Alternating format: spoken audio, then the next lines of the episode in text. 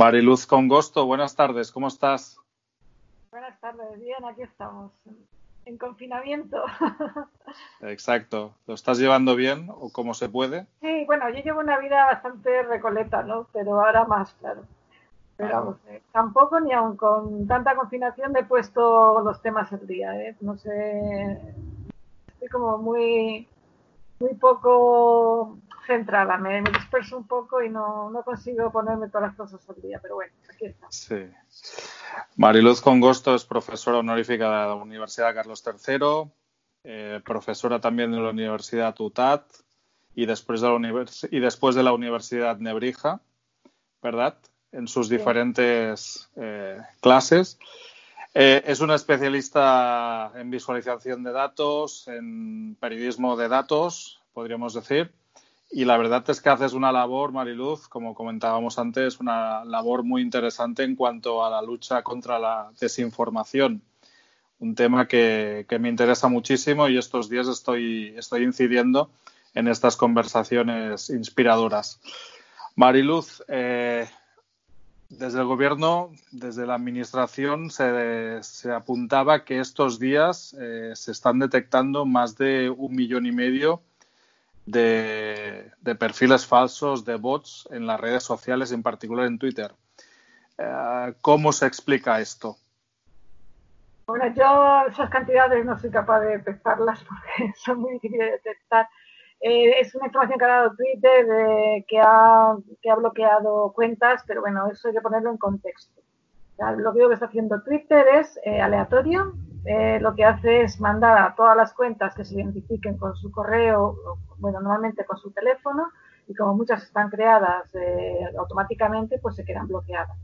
Que no es eh, lo que sea suspendido realmente lo que está causando el ruido, sino que hay muchas cuentas, que las hay automatizadas y que en ese caso se quedan un poco varadas, ¿no? Eh, yo en esas cantidades no entro. Yo sí veo que pues, hay muchísimo más ruido, las campañas son mucho más fuertes, mucho más radicales. Eh, veo perfiles eh, creados en el 2020 un montón, o sea, se están creando perfiles continuamente. Y últimamente lo que estoy haciendo es analizar esos perfiles nuevos, ¿no? Para ver un poquito qué estructura tienen, porque normalmente esos perfiles se van a, agregar o, o, se van a integrar en otras redes que ya existen, ¿no? Pero al ser tan nuevos, pues puedes hacer como un sesgo y ver eso qué forma tiene. Estoy ahí mirando perfiles nuevos que parecen raros, ¿no? Con todo, no todos los perfiles nuevos que se están creando son, son falsos, porque también tenemos el confinamiento que hace que muchas personas tengan mucho más tiempo, estén a lo mejor pues, más enfadadas o más preocupadas y utilicen Twitter para informarse y al principio puede que solo lean y luego al final opinan, ¿no? Con lo cual, ahí tenemos dos, ha ocurrido una cosa. Por un lado, hay un motivo para crear una opinión y posiblemente se estén creando perfiles falsos para, darle bombo a la opinión que se quiere difundir. Y por otro lado, se han encontrado una situación de que la gente está con muchas ganas de tener información y con ganas de participar. Entonces, eh, se están juntando las dos cosas y es muy difícil distinguir lo que es activismo o opinión privada de lo que es cuenta forzada porque algunas mm, son muy evidentes, pero otras no. Entonces es, difícil de, discernir. Y en esas estamos, viendo casos pequeños, pero que te pueden dar un poco la idea de cuál es el procedimiento, cómo trabajan, cómo van creando esas redes, o sea, ver un poquito una foto de una parte de lo que se está moviendo. Eso en, España, supongo que internacionalmente pues habrá otros movimientos y en otros países de estas cifras de las que hablamos, es verdad que hay un porcentaje alto de, gente pues, que, piensa eh, utilizar estas cuentas como opinión, pero básicamente tú, tú, también hablas muchísimo de activismo, de astrosurfing, es decir, de, campañas eh, orquestadas, básicamente. ¿Estás detectando este tipo de campañas? Bueno, todos los días no me da tiempo a recoger todos los hashtags, todas las tardes hay tres o cuatro hashtags, se organizan eh, yo creo que tiene que haber una organización externa a Twitter en canales más privados, Telegram o WhatsApp, eh, para decir las cuentas que hay, para decir a tal hora vamos a hacer tal cosa. No sé esos canales eh, cómo están estructurados, porque al ser oscuros no sabes si son pequeñas células que se comunican o son grandes canales, no sabes cómo son, ¿no? pero sí que hay, hay, hay una organización tanto para lo que es eh, el perfil falso de Asotarfin, que está generado para manipular y crear opinión y que está hecho mm, de una manera profesional, como de gente que tiene una ideología y al final se junta con gente que tiene una ideología similar y entre ellos se organizan también. Y, o también pueden ser eh, manipulados por este, estos grupos de Azoturfing, ¿no? De captar usuarios reales y entonces claro, es muy difícil mezclar realidad con ficción y no sabes dónde poner la raya, ¿no? Entonces, es una mezcla de todo, ¿no? Pero sí que hay eh, mucha más organización. hay organización y no dentro de Twitter, sino fuera de Twitter, ¿no? para conocerse, porque una cosa muy extraña es que se crea una cuenta y en un día ya tenga eh, 30 seguidores y todos nuevos. O sea, ¿cómo es posible si yo no he tuiteado y no me conoce nadie que todo el mundo me conozca? Recién entrado en Twitter. O sea, son cosas, preguntas que te haces que dices, no puede ser eh, que sea una casualidad, pues son 30, no son dos. Entonces, tiene que haber un punto externo de comunicación para ponerse en común de cuentas que se crean o de acciones que se hacen. Eh, creo que habrá gente que se crea su cuenta. ¿Con qué objetivos básicamente se están orquestando estas campañas? Normalmente eh, cada uno tiene apuesta por, por, o sea, son como como tendencias, opiniones, y la gente se agrupa por opiniones o por, ¿cómo diría yo? Es que no sé ahora la palabra exacta. Eh, porque no es exactamente ideología, porque hay muchos que les une el antifeminismo, otros les une la xenofobia y otros les une las dos cosas, ¿no? Pero hay como partes especializadas de cada uno que les une algo en lo que están en contra o en lo que están a favor, ¿no? Entonces, eso los van aglutinando. Entonces, eh, y luego, pues, eh, la gente lo que hace es eh, sentirse cómoda con gente que opine igual que ellos. Es una cosa muy humana, el que se llama las cámaras de eco y que yo estoy en un sitio donde todos además piensan lo mismo que yo, fíjate qué razón tengo, ¿no? Entonces, eh, eso es donde estamos, ¿no? De que en vez de ver distintas opiniones, solo ves una opinión machacada 300 veces que uh machacar cada vez es más radical.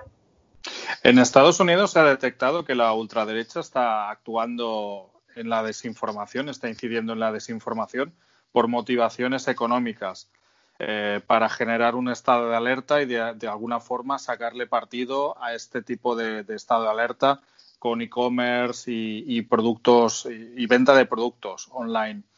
Eh, ¿Detectas también estas motivaciones económicas en España? No, no las he analizado, pero tiene, que haberlas. Me han comentado de cosas eh, curiosas, o sea, mm, claro, eh, los, los, los, de marketing son gente que da muchas vueltas a, las cosas.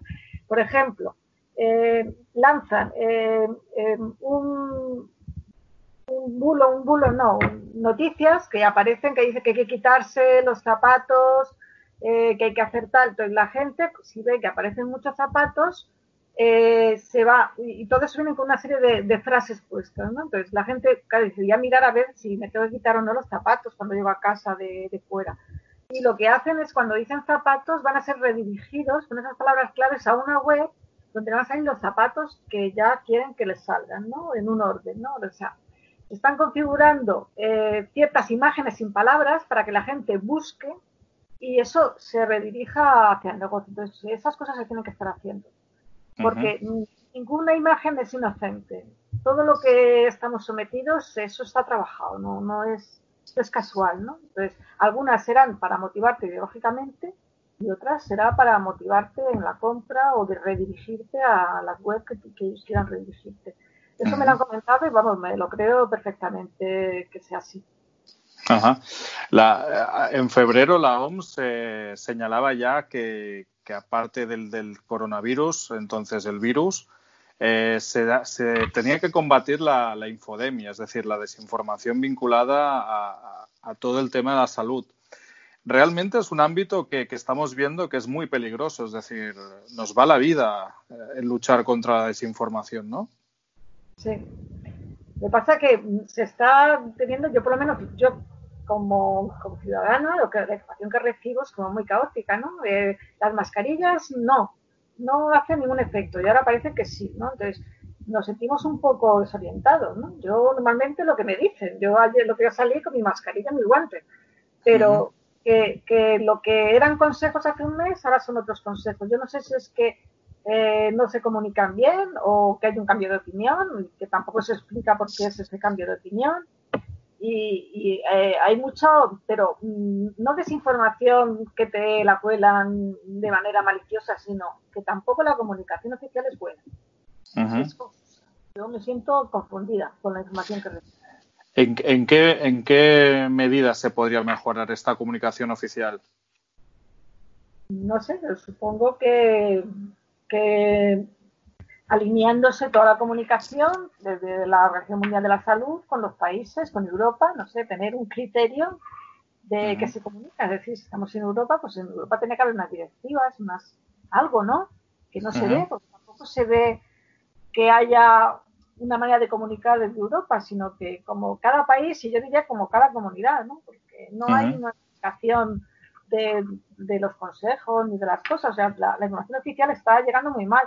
Eh, la información que hay, por ejemplo, de, los fallecidos, de los contagiados, es una información confusa en distintos países. O sea, toda la información que estamos recibiendo, tanto de cómo comportarnos como saber lo que está pasando, de, los, de las fuentes oficiales, eh, eh, es poco clara y yo diría que poco fiable, ¿no? Entonces, bueno, luego aparte está la desinformación, o sea, tenemos eh, mala información estructurada oficial y luego eh, la desinformación que, que, teniendo en cuenta ese, ese entorno que tenemos de poca información clara, pues actúa mucho más gravemente, ¿no? Puede suplir lagunas que no están dando las, las comunicaciones oficiales. Entonces, no se ve un discurso coherente del, Estado con las autonomías, ni con Europa, ni con la Organización Mundial de la Salud. No hay una alineación de comunicación, entonces eso es preocupante. Llevas mucho tiempo, como comentamos al principio, eh, analizando las redes sociales, en particular Twitter. Eh, desde el 2009. Desde el 2009. Eso se dice, se dice fácil, ¿eh? Se dice fácil. Eh, empecé porque eh, empecé para, pues estaba todavía con el trabajo fin de máster, no estaba ni con la tesis, y, vi que por primera vez en Twitter, en el 2009, con la ley Sinde, eh, la gente se movilizó en Twitter. Fue la primera movilización que yo vi. Luego vino la primavera árabe, luego vino el 15M, vinieron muchas. Pero lo primero que yo vi, que yo creo que fuimos muy pioneros, fue la ley Sinde, que se montó ahí, bueno, que en aquel entonces 2.000 retweets de algo era, en el 2009 aquello era la catombe, o sea, aquello era una barbaridad. Recuérdanos qué era la ley SINDE en particular.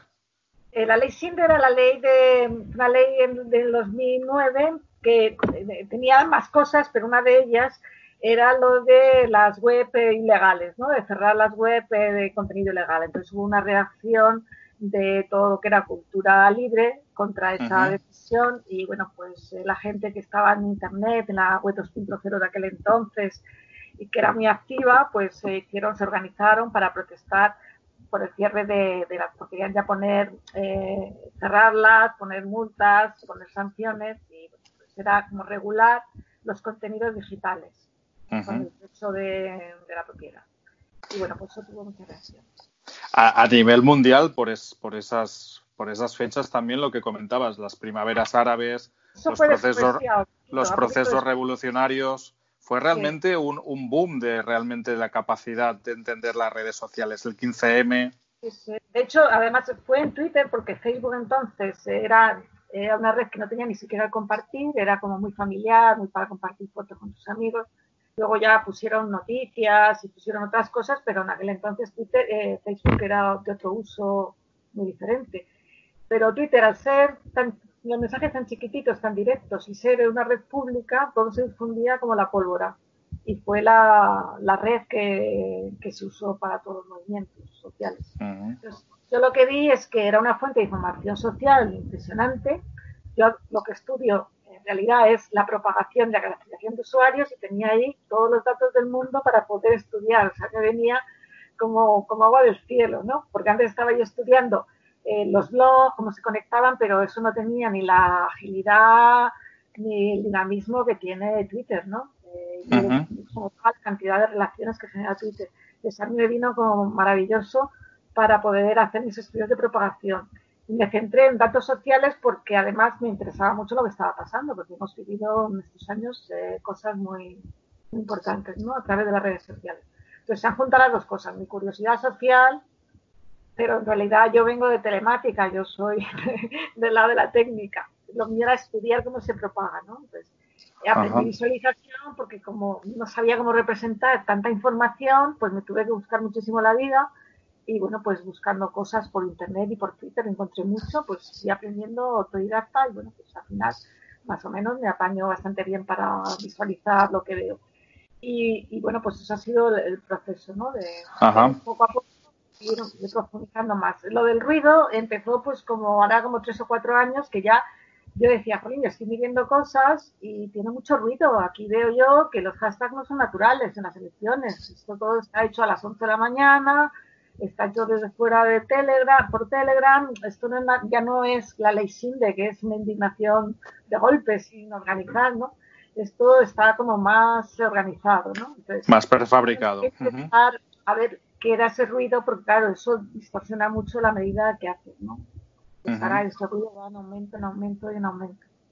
Claro, y, y, al final lo que hemos visto, tú comentabas 2009, eh, ha evolucionado pues de una forma eh, muy interesante, pero también esta prefabricación de estas campañas, lo que comentábamos antes, el astrosurfing, y después la, la, mentalidad o lo que ha aportado o lo que aportó las elecciones eh, en Estados Unidos a partir del 2015-2016 en cuanto a la, a la fabricación de campañas eh, a, través de redes sociales.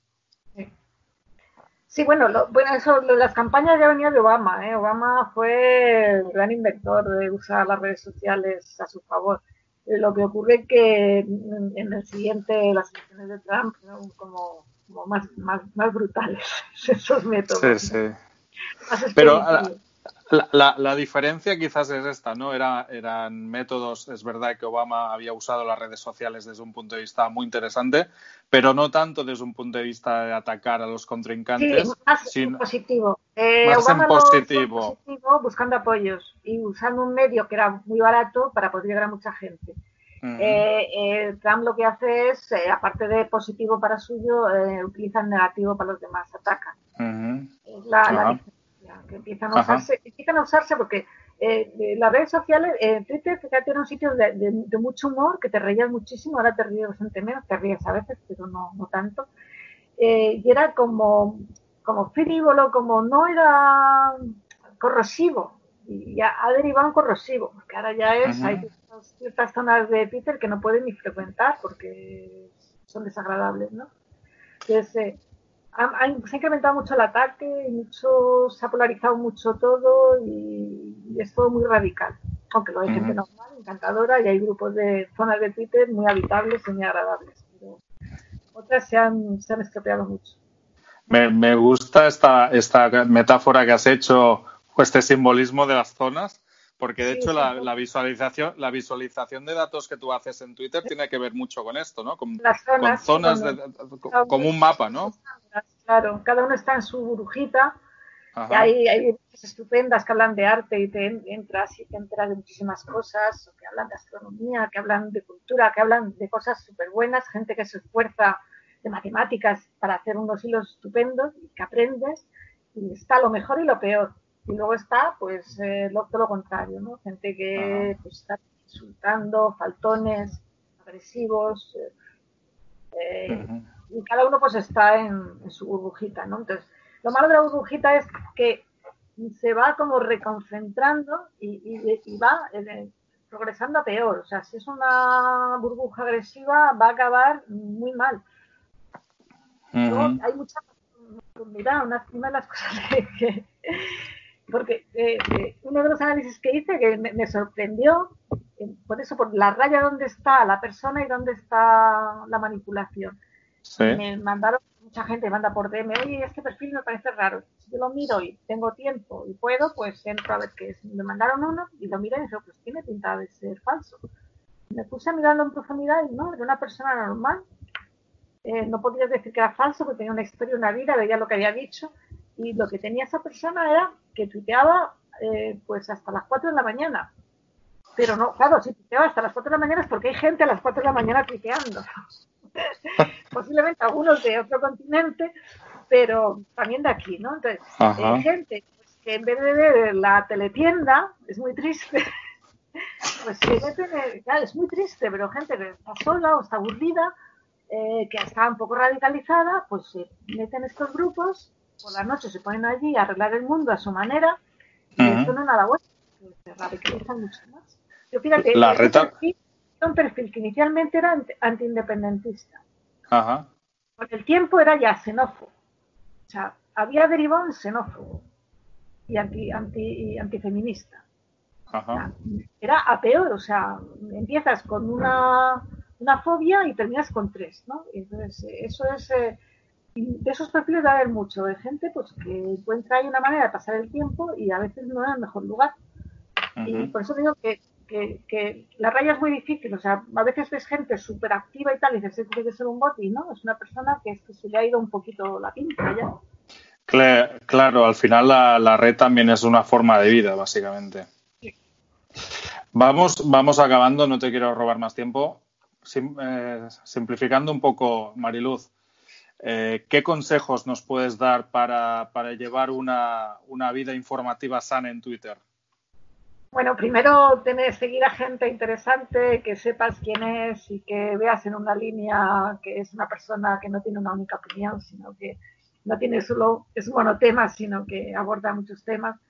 Eh, procurar no, no nunca en discusiones, muchas veces lo veo gente discutiendo con, para nada, o sea, porque hay gente que se dedica simplemente a meter cizaña. Entonces, tú cuando veas a alguien que te está dando mucho la barrila, mira ese perfil, mira la fecha de creación, mirar la foto, mira si es coherente la foto con, con la descripción, mirarle lo que es y, si ves que es raro, lo dejas porque te están metiendo en un lío y no merece la pena gastar tiempo con personas que no son de verdad y te están intentando liar, ¿no? Entonces, ver un poco los perfiles, o sea, tampoco seguir a todo el que te siga, jamás debes seguir a todo el que siga. Si alguien te sigue, le miras eh, el perfil, le miras unos cuantos tweets desde que va y ves pues, si te interesa o no te interesa tener un timeline variado de gente de todo tipo de ideología para poder ver distintos puntos de vista, no meterte en una burbuja, la burbuja es mala, y luego tener gente buena que te aporte y que aprendas cosas de ella. Creo que esa es la combinación. Eh, gente que te aporte, gente con distintas visiones eh, y evitar perfiles que ves que puedan tener ruido. Con eso, pues, más o menos, un timeline sano, Te enteras de todo de punto de vista y aprendes, que es el objetivo. Genial. Pues Mariluz Congosto, muchas gracias por esta conversación tan, tan, tan enriquecedora y al final que se aprende muchísimo eh, contigo y seguiremos investigando y seguiremos compartiendo tus, tus, tus informaciones y tus investigaciones. Muy bien, muchas gracias. Gracias a ti.